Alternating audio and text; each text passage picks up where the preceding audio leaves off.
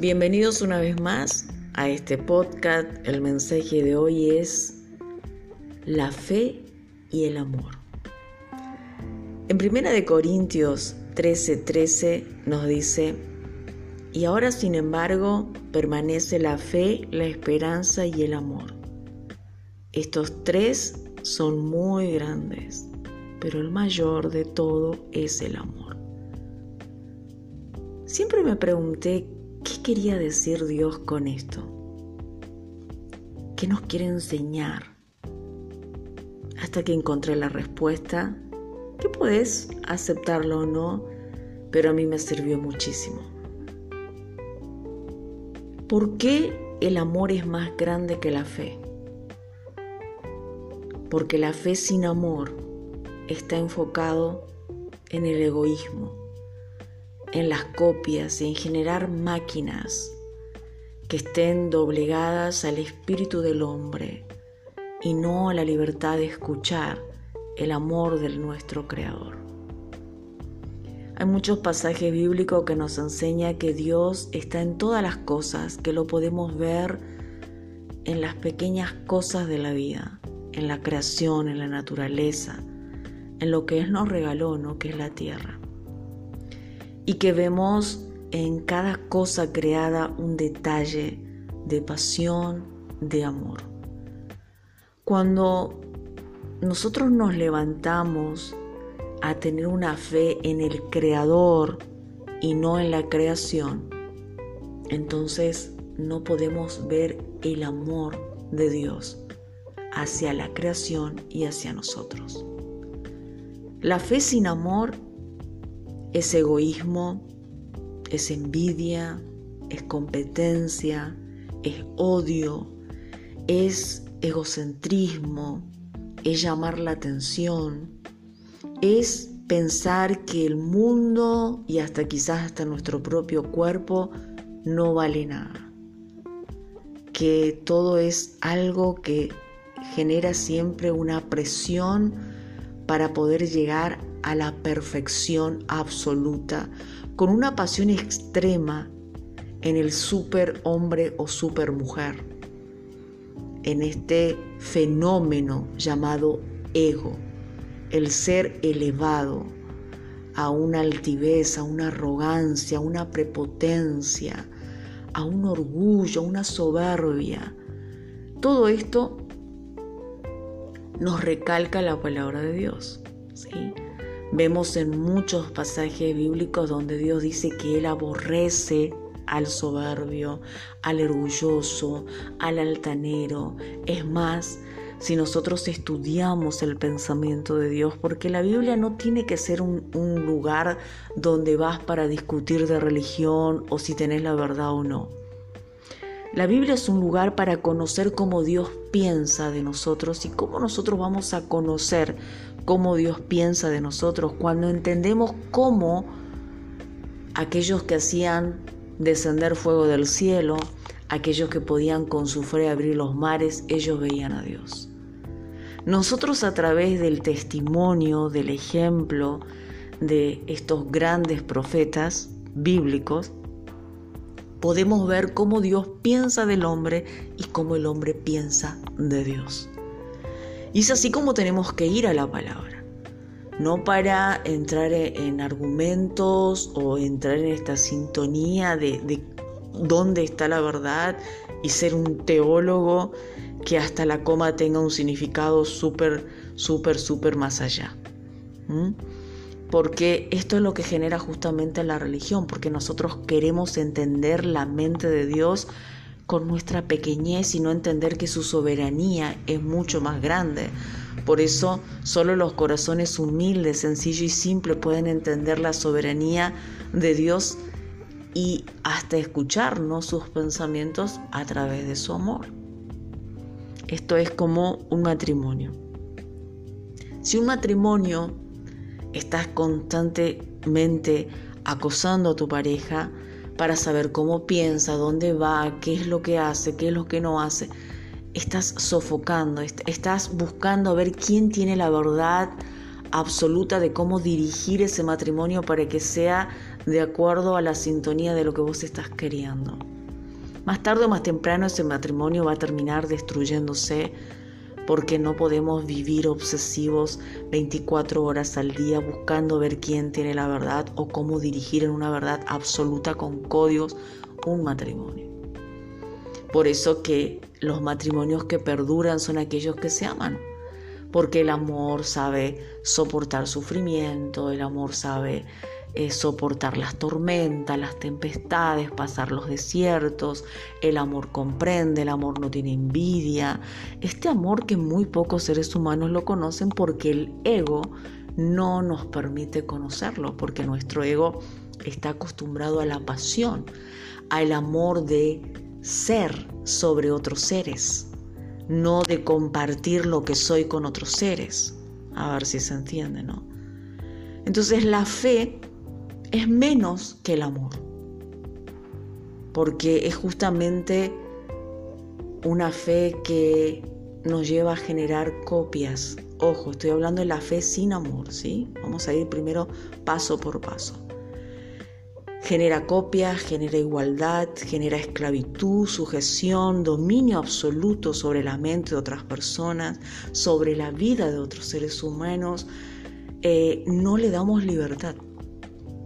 Eh, una vez una persona, varias personas, no solo una, en este recorrido de 20 años, imagínense que he escuchado la misma sintonía miles de veces, varias personas me dijeron, nosotros te tenemos que enseñar a usar la fe.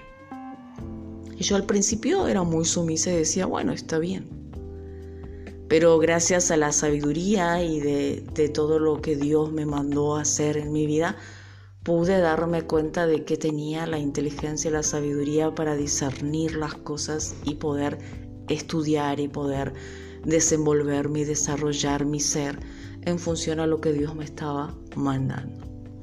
Y allí, ¿no? Pasé en estos 20 años estudiando como 20 o 30 veces la Biblia, eh, teología y montones de otras cosas, ¿no? Que me, me involucró más en este conocimiento de quiénes somos delante de Dios. Y entendiendo esto, de que la fe sin amor genera todo esto que venimos hablando, me llevó también a comprender en este conocimiento, como dije, de el ser narcisista. Un ser narcisista es rico y oscuro eh, en cómo poder meterse en la mente de otros y llevarlos a otros a doblegarse a su voluntad. Y esto también requiere de fe, porque por allí la palabra narcisista tiene que ver mucho con psicología, pero si estudiamos esta personalidad, nos vamos a dar cuenta que deposita fe. Fe en cómo maquinar la mente de otras personas, de cómo doblegarlas, de cómo comunicarse hasta tal punto de poder penetrar en lo más profundo de su mente y hacer que esas personas terminen haciendo lo que ellas quieren. Un ser narcisista carece de bondad, aunque puede camuflar muy bien la bondad porque tiene inteligencia, tiene sabiduría para hacerlo. Tiene una apariencia de gracia, una apariencia de misericordia y piedad, pero no es lo que realmente hay en lo más profundo de su ser. Y todo esto requiere de fe. Una persona que cree en sí misma, una persona que cree en cómo construir un ambiente, un mundo, una sociedad o donde le toque, y es muy fuerte, requiere de fe. Porque es más fácil para el ser humano actuar para crear un circo, para crear un teatro, para crear un show, que accionar desde la realidad interna de un ser digno, ¿lo sabías? Amoroso y verdadero.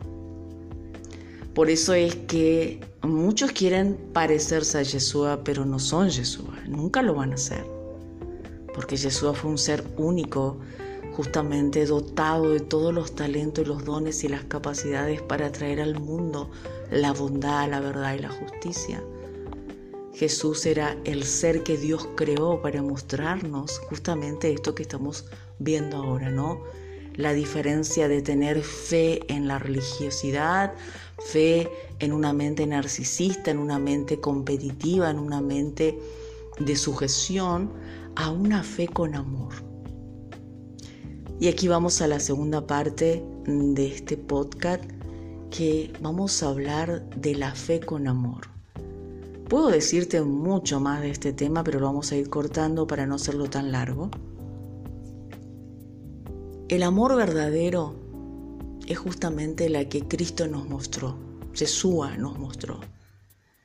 Él nos enseñó esta fe con amor, esta fe misericordiosa, esta fe piadosa, esta fe con una comunicación que nacía de, entender la dignidad y el valor del ser humano.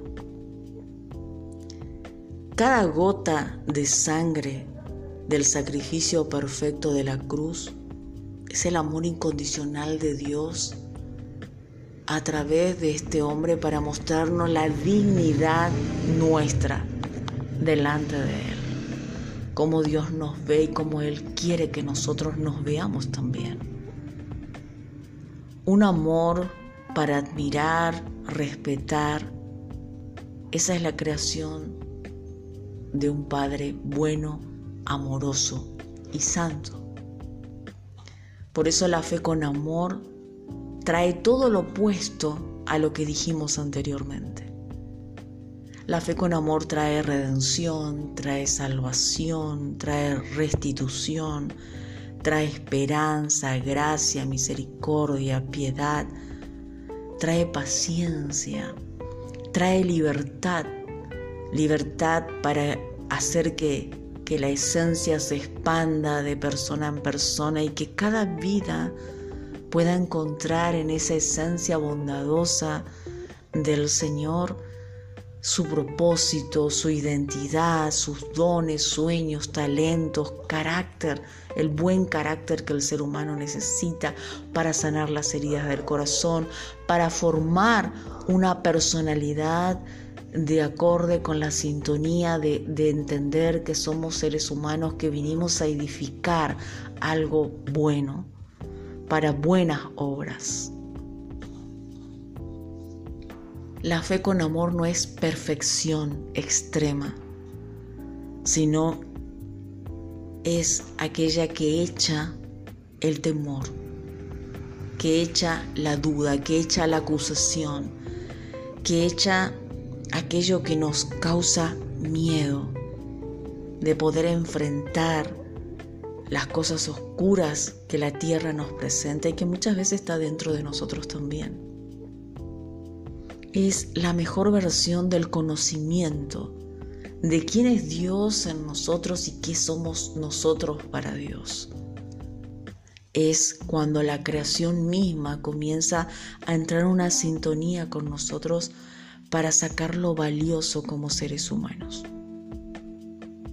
La justicia y la equidad van de la mano de la fe con amor nunca puede nacer por eso de la fe sin amor. Por eso nosotros vemos que cuando hay fe y no hay amor, hay copias.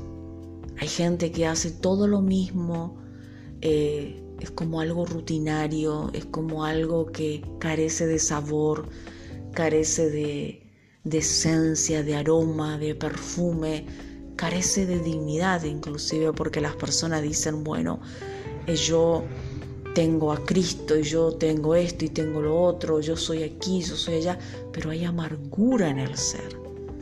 La fe sin amor es amargura, es este dolor interno, esta tristeza que nosotros podemos aparentar, pero está dentro de nosotros de forma profunda. La fe sin amor nos exige a que nosotros nos mostremos al mundo desde una elevación en todas las áreas de nuestra vida. Y la fe con amor es diferente, porque primeramente nos hace entender el valor que nosotros tenemos cuando nadie no nos ve.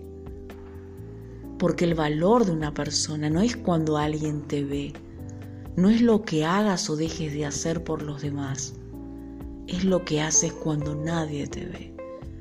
Es esa comunión y esa intimidad que tienes contigo misma y con tus situaciones y con toda tu vida allí en lo secreto. Por eso hay muchos pasajes de la Biblia que dice, cierra la puerta de tu cuarto y allí en secreto Dios tratará contigo y te mostrará las cosas. Él no te dice que te mostrará en la iglesia, Él no te dice que te mostrará en el líder de la iglesia, Él no te dice que te mostrará con otras personas, dice en lo secreto. Allí yo voy a poder entablar contigo, allí yo voy a poder mostrarte. Pero ¿cómo vamos a hacer eso si nosotros no nos llenamos, como dije al principio, de cómo piensa Dios de nosotros, cómo Él nos ve a nosotros? Y estamos llenos de, mandatos, de doctrina, de enseñanzas, de cosas que supuestamente nos hace a nosotros tener una fe. Pero esa fe es una fe sin amor. Y allí se cumple el pasaje que dijimos al principio, ¿no? Que de todo, de todo lo más grande que es el amor. Porque el amor nos lleva a entender que el ser humano nació para buenas obras, para tener justicia, para tener equidad. Vuelvo a repetir en mis podcasts, muchas veces escuché esta palabra, no es igual que generar copias, ¿sí?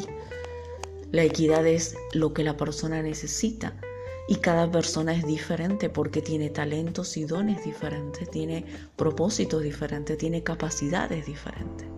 Y allí vamos también a las enseñanzas bíblicas que dice que Dios trabaja en nuestro conocimiento, que, que somos el cuerpo de Cristo, pero no todos hacen lo mismo. La mano no hace lo que hace el dedo, el dedo no hace lo que hace la uña, la uña no hace lo que hace el pie, la oreja no hace lo que hace la nariz, la nariz no hace lo que hace la boca, pero cada uno cumple una función de igualdad, que es justamente esa esencia, como dije, pura de conocer el amor de nuestro Creador. Y yo te dejo con este mensaje de este podcast que seguramente es profundo, te va a llegar y pido disculpas por los ruidos.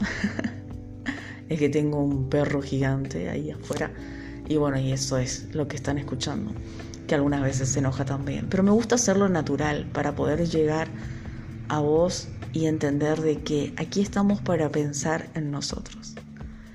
Cuando escuches otra vez la palabra de que el amor es más grande que la fe, es justamente esto, de que la fe en nosotros mismos, en nuestra autosuficiencia o en las cosas terrenales o materiales es poderosa, pero mucho más poderoso es la fe en el amor, porque hace que nosotros seamos niños en la intimidad con nuestro Creador y que la humildad y la humillación siempre esté presente, entendiendo la soberanía de Dios sobre la nuestra.